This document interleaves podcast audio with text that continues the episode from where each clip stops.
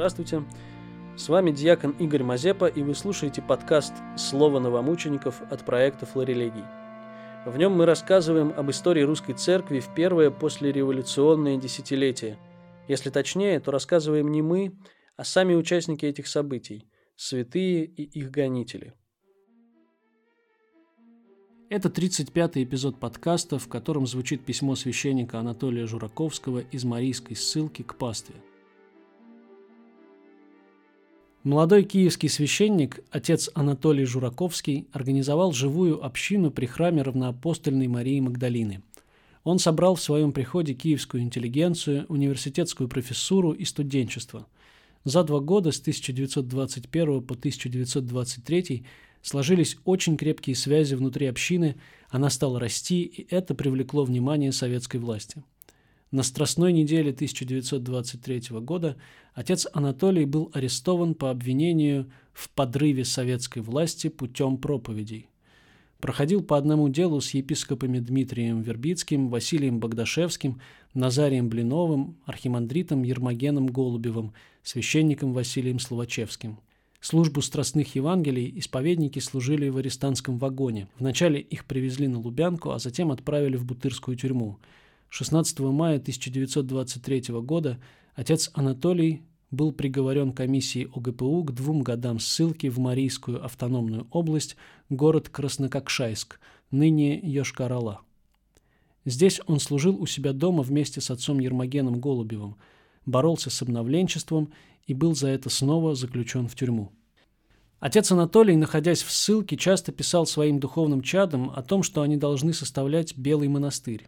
За этой идеей стояла попытка выстроить жизнь церковного сообщества в рамках новой общественной ситуации. Об этом говорит его послание общине из ссылки, читаемое в этом выпуске. Отец Анатолий ставил акцент на уходе от враждебного церкви мира через оцерковление всей жизни в общине, члены которой связаны друг с другом через молитву, любовь и таинство Евхаристии. Текст читает настоятель храма святой мученицы Татьяны в Йошкар-Оле, протеерей Евгений Сурков. Письмо и ссылки к своей пастве о строительстве общинной жизни. Мои дорогие, мои любимые, данные мне Господом Иисусом, соединенные сердцем моим узами Его любви. Христос да благословит вас и да сохранит вас под кровом крыл своих животворящей благодати. Как благодарить всех вас за радость вашего привета, наполнившего сразу светом и теплом мое томительное уединение, когда после ночи, в течение которой как раз опять чужие люди до рассвета шарили в моих бумагах и вещах, отбирая все письма, записки и рукописи, когда приехал С с весточкой о вашей верности Господу и любви, я подумал, что право ради такой минуты стоит пережить и заключение, и ссылку, когда бы вы знали только, как полна вами моя душа, с вами я всегда во всех молитвах, во всех мгновениях жизни, во всех уголках сердца. Я бесконечно обрадован вестью, что община, уменьшившись в числе, не уменьшила в силе. Напротив, по письмам и сообщениям чувствуется, что есть в ней живой рост. Это меня особенно радует. Если бы не было этого роста, если бы дело оканчивалось попыткой сохранить старое, я считал бы его погибшим. Все, что не растет, умирает. Это закон. Но новые попытки, новые, новые искания свидетельствуют о подлинной, живой и неугасающей жизни. Вы просите, просите советов и указаний. Трудно давать их, находясь в таком отдалении. Особенно трудно говорить об отдаленных отдельных мерах и начинаниях. Да и вообще я плохой указатель. Ведь и когда был с вами, я всегда, мои дорогие, пытался и хотел быть не столько руководителем и отцом, ведущим вас куда-то, сколько братом вашим, который вместе с вами идет, устремляется к вожделенному, неугасающему, не, вечер... не вечернему свету. Не советы хочу вам дать, но прежде, в радостные дни нашей общей работы, хочу поделиться с вами своими думами, своими мечтами – Наша община, все, что мы делали делаем, пишу делаем, а не делаете, потому что и я с вами, молитвой и любовью. Все, все это для меня большая особая попытка по-новому, по-небывалому устроить не какой-то уголок жизни, не какое-то дело, но устроить самую жизнь во всем многообразии ее проявлений. В этом для меня самое главное, личное, в этом моя мечта и моя надежда. Течение многих-многих лет, на протяжении многих-многих поколений, мы строили нашу жизнь без Бога, без устремлений к горнему, только из тех камешков, которые находили тут, долу на земле. Все, что влекло нас к небу и струилось оттуда к нам, мы предумышленно изгоняли из жизни, называли мечтой и призраком, закрывали тщательно все щелочки и трещинки в нашем здании, откуда голубели нам бесконечные манящие осиянные выси. Мы в лице многих поколений и у нас, и на Западе отреклись от Христа, от христианства, от церкви. Мы искали какого-то другого имени, чтобы написать его на своем знамени. И так как глубина сердца не хотела другого имени и не преклонялась пред ним, мы остались совсем без знамени, потеряли свое во имя в потьмах, растерянные, без догмата разбрелись по распутьям, бездорожью. Христа и церковь предали в руки замкнутой касты, которые сами относились только с осуждением и презрением.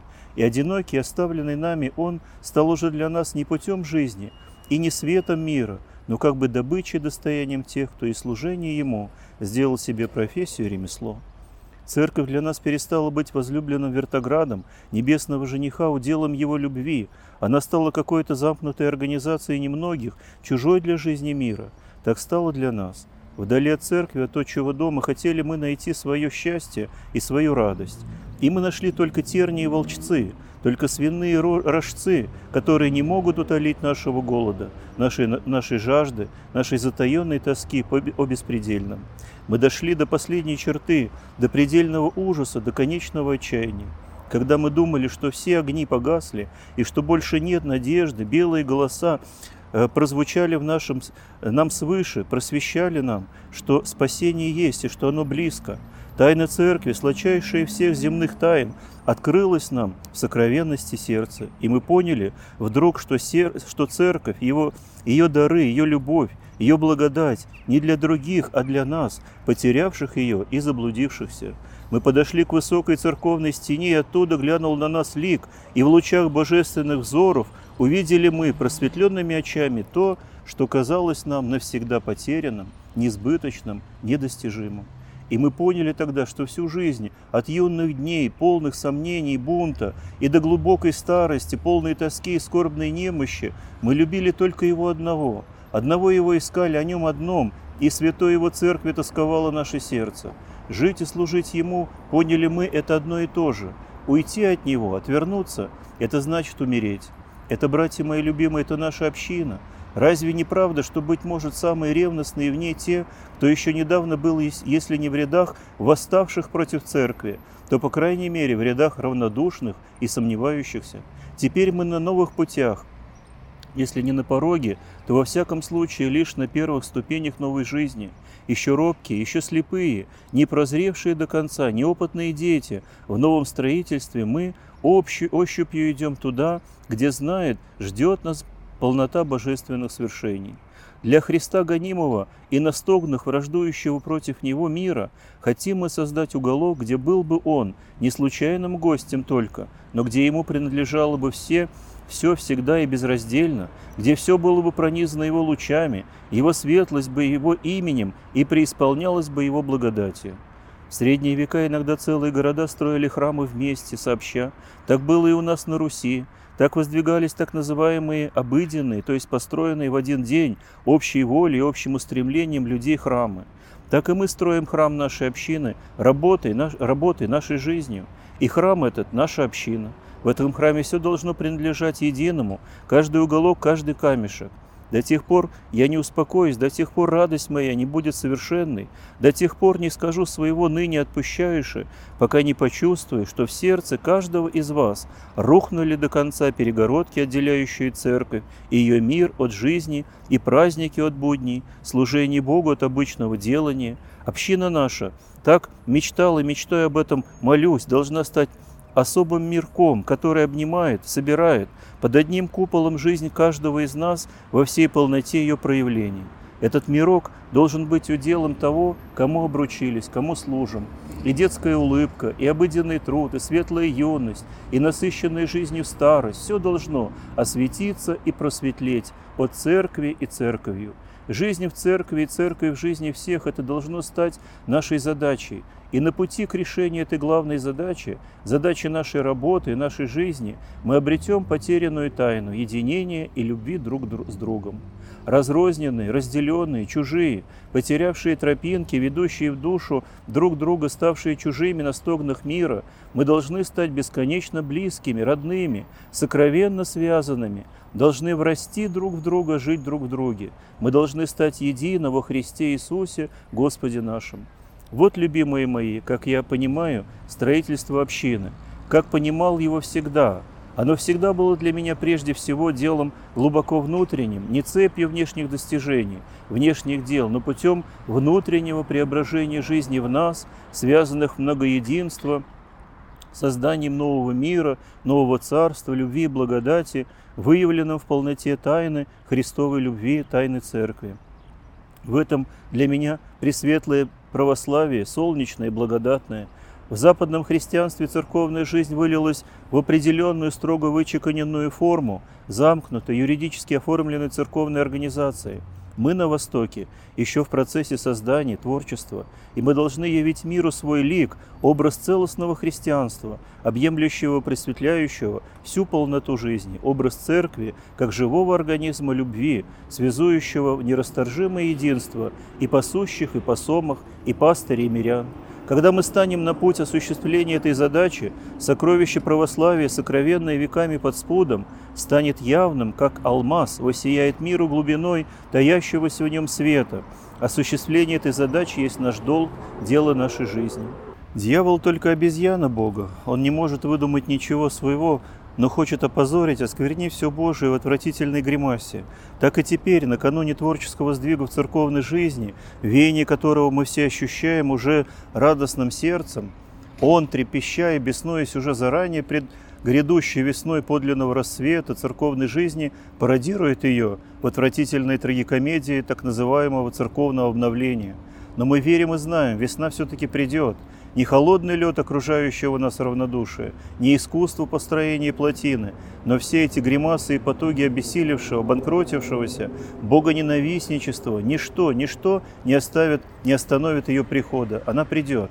И хлынут потоки, потоки любви и благодати на иссохшую и оледеневшую землю наших сердец. Хлынут теплые весенние лучи и тайны православия, зори которой явлены миру у нас на Руси, в особой сиянной святости Сергия, Серафима, благодатном служении отца Иоанна Кронштадтского, тишине Оптиной пустыни, пророческих грезах Достоевского, Соловьева, Хомякова, тайна православия воссияет. Милые, любимые братья и сестры мои о Господе, дети моего сердца, этой тайной, этой светлой благоуханной вестью, этим предчувствием, этим чаянием я живу, дышу, радуюсь в своем одиночестве – в своей неутолимой скорби о покинутом милом храме, об оставленном служении, о своем и вашем сиротстве. Открылась весть весенняя, удар молниеносный, разорванный, пылающий, блистающий покров, в грядущие громовые, блистающие весны, как в радуге прозрачные, спускается Христос, и голос поднимается из огненного облака, вот чаша благодатная, исполненная днесь, и огненные голуби из огненного воздуха раскидывают светочи, как два крыла над ней. И ради этой весны, ради этой тайны я готов, я готов отдать и свою радость, и свою молодость, свою и свободу, и жизнь. Стройте же, любимые мои, храм, что начали мы созидать вместе. И я здесь, ваш невидимый самолитвенник и споспешник. Вместе с вами буду строить, как умею, своей молитвой и любовью. Да благословит же наш труд Он, ведущий нас немеркнущей радости, дорогой скорби и испытаний. Чаще и достойнее принимайте святых Христовых тайн, и пусть Святая Троица будет всегда местом, куда влекутся все ваши желания, устремления, надежды, местом, где ваши сердца делаются единым сердцем, и это единое сердце притворится в сердце Христова. Сильно и сносите немощи слабых. Пусть каждый из вас – в минуты испытания, скорби и слабости находят поддержку и утешение в любви и в молитве ближних. Особенно любовно, трепетно и благоговейно храните души молодых, еще не окрепших в вере в жизни, колеблющихся, как огоньки свечек, сердца юных братьев и сестер и детские, тянущиеся Господу души. О некоторых внешних путях жизни и мерах, о которых я думал, расскажет вам Нина. Она же расскажет о моей жизни. У меня тут такое впечатление, что вы представляете ее несколько лучше, чем она есть на самом деле. Конечно, сравнительно с судьбой многих и со стороны внешних условий я живу очень хорошо, но все-таки жизнь здесь скорее напоминает мне жизнь в тюрьме, чем жизнь на курорте. Великое и ни с чем не сравнимое утешение том, что я совершаю себя в комнате божественную литургию. Я живу с женой, жизнь моя заключена не в рамках нескольких шагов, но в размерах нескольких верст – но, как в тюрьме, совершенно бесправен, и бдительные взоры тюремщиков преследуют повсюду и парализуют возможность работы. Церковной работы никакой здесь не нашел и не начинал. Трудные условия для ее начала. Конец же наступит, несомненно, с неумолимой быстротой и повлечет за собой тяжкие последствия. Но, на стра... Но не страх удержа... удерживает меня. Вы знаете меня. Я огнепалящее желание другой большой работы и встречи с вами. Не грешно иногда великое сравнивать с малым. Так я сравниваю себя с Иоанном Дамаскиным, воспетым в поэме Толстого, обреченным в монастыре на долгое молчание в то время, когда в душе слагались и неудержимо просились молитвословия и песни. Так и у меня в душе восходят и заходят никому не рассказанные, не поведанные, погребенные в молчании думы, слова и молитвы. Но да будет воля Божия, святая и совершенная, только бы Он услышал мои грешные убогие молитвы, сохранил вас в своей любви и благодати. Да осенит вас своим покровом Матерь Божия, да прольется в сердца ваши мира своего утешения и своей чистоты. Христос посреди вас и есть и будет, Ему слава ныне и во веки. Аминь. Ваш недостойный молитвенник и брат Иерей Анатолий, 19 июля 1923 года, день преподобного Сесоя Великого. Особую милость Божию вижу в том, что и здесь я вместе со своим соузником и самолитвенником, дорогим и возлюбленным о Господе, отцом Ермогеном, вместе с ним возносим мы молитвы о всех вас к престолу Божию, и ныне Он шлет вам свой привет и свое благословение. Послание является несомненным свидетельством того, что в условиях гонений общину и пастырей новомучеников не разделяли ссылки и смерть. Через молитву, любовь и претерпеваемые страдания сохранялась духовная связь, благодаря которой священник пребывал с общиной. В Киеве отца Анатолия дождались в ноябре 1924 года. Свой мученический венец он принял только спустя 13 лет, 3 декабря 1937 года отец Анатолий был расстрелян в Карелии в урочище Сандармох.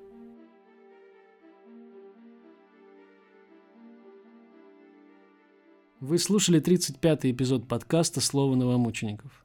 В следующий раз мы услышим второе послание святителя Тихона, написанное им по освобождении из заключения с оценкой церковной ситуации и призывом к преодолению церковного раскола – Текст читает клирик Спасского храма города Солнечногорска, выпускник по СТГУ, диакон Иван Мыздриков. Мы рады, что вы смогли разделить с нами память о новомучениках. Разделите ее с другими. Сохраняйте, рекомендуйте, пересылайте наши материалы тем, кому они могут быть полезны – над выпуском работали чтец Кирилл Алексин, чтец Михаил Гар, Эльга Канаева, Анна Косоева и я, диакон Игорь Мазепа, научный консультант, доктор исторических наук, священник Александр Мазырин. Произведено совместно с ПСТГУ творческой мастерской на горе.